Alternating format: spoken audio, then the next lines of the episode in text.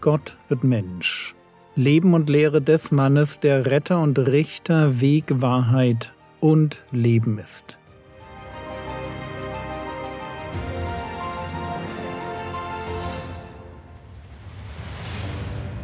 Episode 266 Die Sünde gegen den Heiligen Geist Teil 2 in der letzten Episode ging es um die Frage, was ist die Sünde gegen den Heiligen Geist, beziehungsweise was ist Lästerung des Geistes.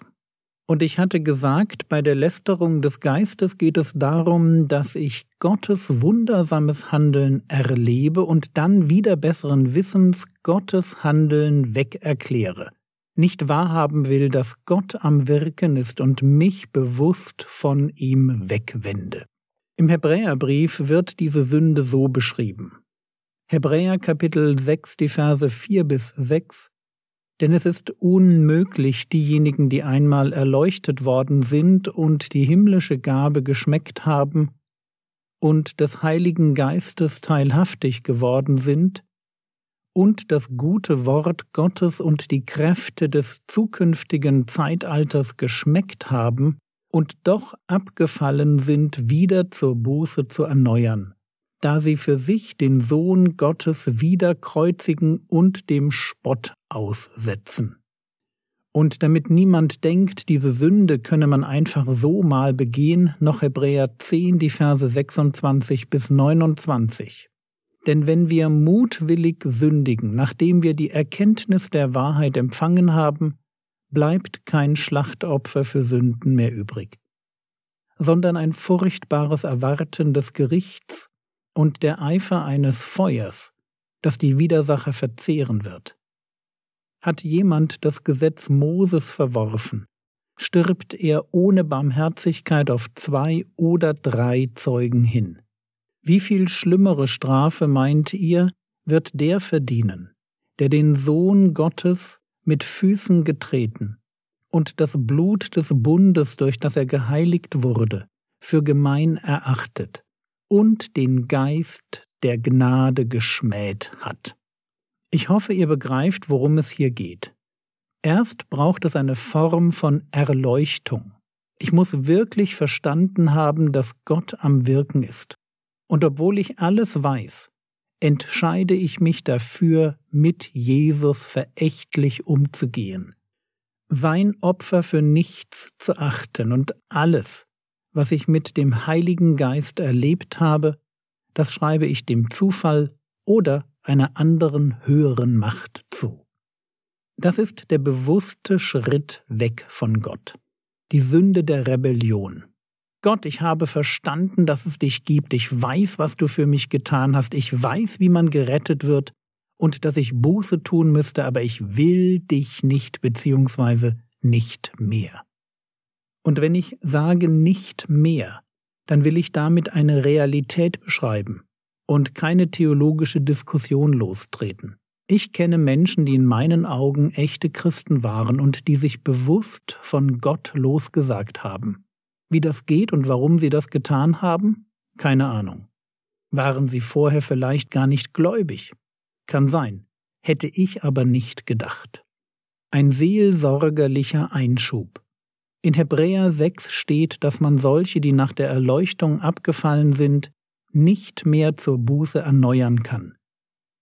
Hebräer 10 ergänzt, dass für sie kein Schlachtopfer für Sünde mehr übrig bleibt sondern nur ein furchtbares Erwarten des Gerichts. Wenn ich mich in meinem Leben irgendwann von Gott abwende und für eine Weile, vielleicht über Jahre hinweg in Sünde lebe, bin ich dann für immer verloren?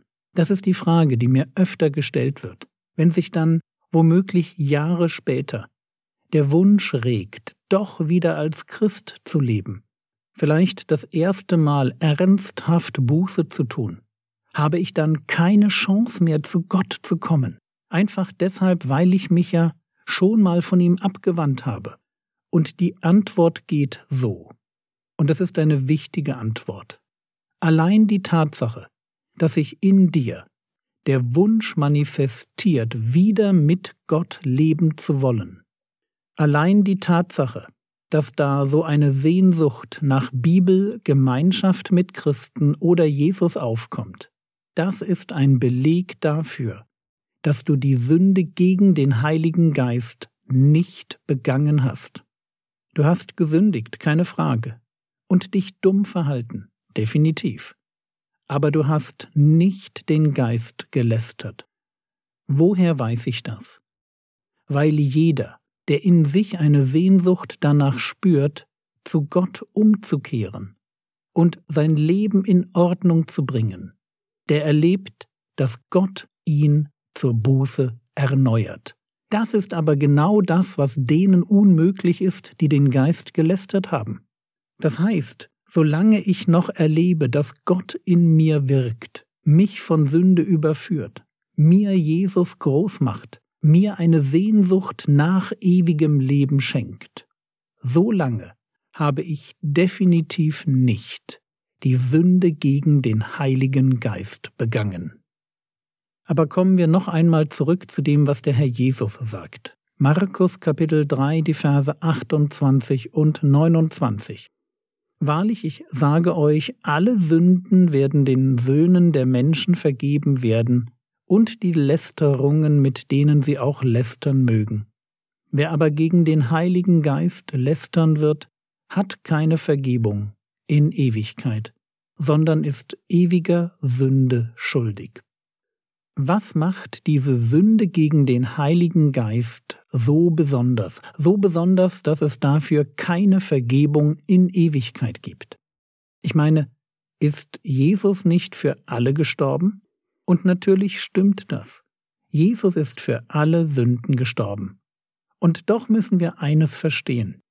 Die Sünde gegen den Heiligen Geist ist von besonderer Qualität nicht der Gestalt, dass sie irgendwie schlimmer wäre als Mord, Ehebruch oder Betrug. Es geht nicht um schlimmer. Es geht darum, dass der Heilige Geist in meinem Leben eine bestimmte Rolle spielt. Er ist es, der mich zur Buße leiten will. Er will mich überführen. Der Herr Jesus formuliert es so in Johannes 16, Vers 8. Und wenn er gekommen ist, damit ist der Heilige Geist gemeint, und wenn er gekommen ist, wird er die Welt überführen von Sünde und von Gerechtigkeit und von Gericht.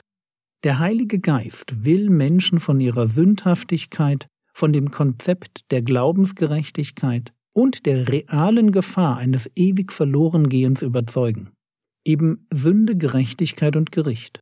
Der Heilige Geist wirkt an den Menschen, um sie in eine Beziehung mit dem Herrn Jesus zu führen.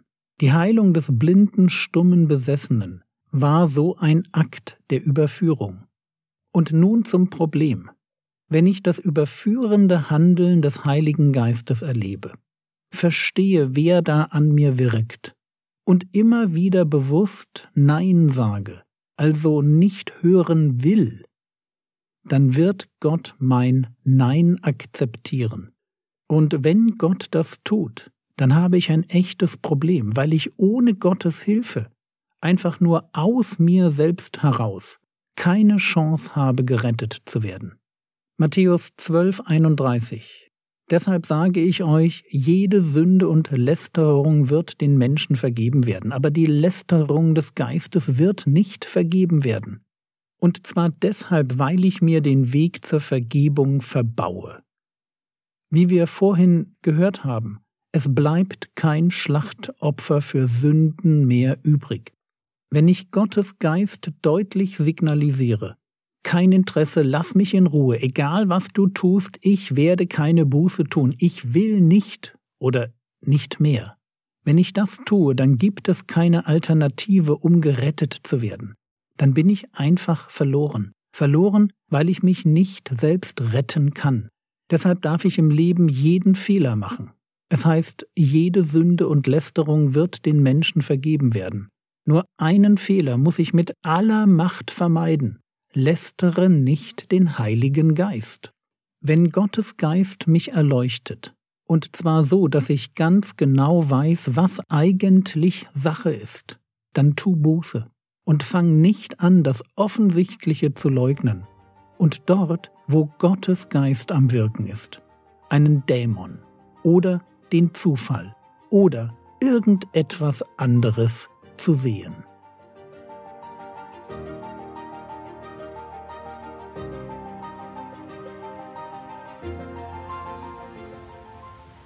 Was könntest du jetzt tun? Du könntest dir überlegen, ob es Menschen gibt, von denen du einmal dachtest, dass sie gläubig sind, die aber jetzt wie Heiden leben. Wie kam es dazu? Das war's für heute. Noch einmal die Bitte, wenn du meinen YouTube-Kanal abonniert hast, würdest du bitte rechts oben die Glocke drücken, dann bekommen noch mehr Zuschauer meine Videos angezeigt. Der Herr segne dich, erfahre seine Gnade und lebe in seinem Frieden. Amen.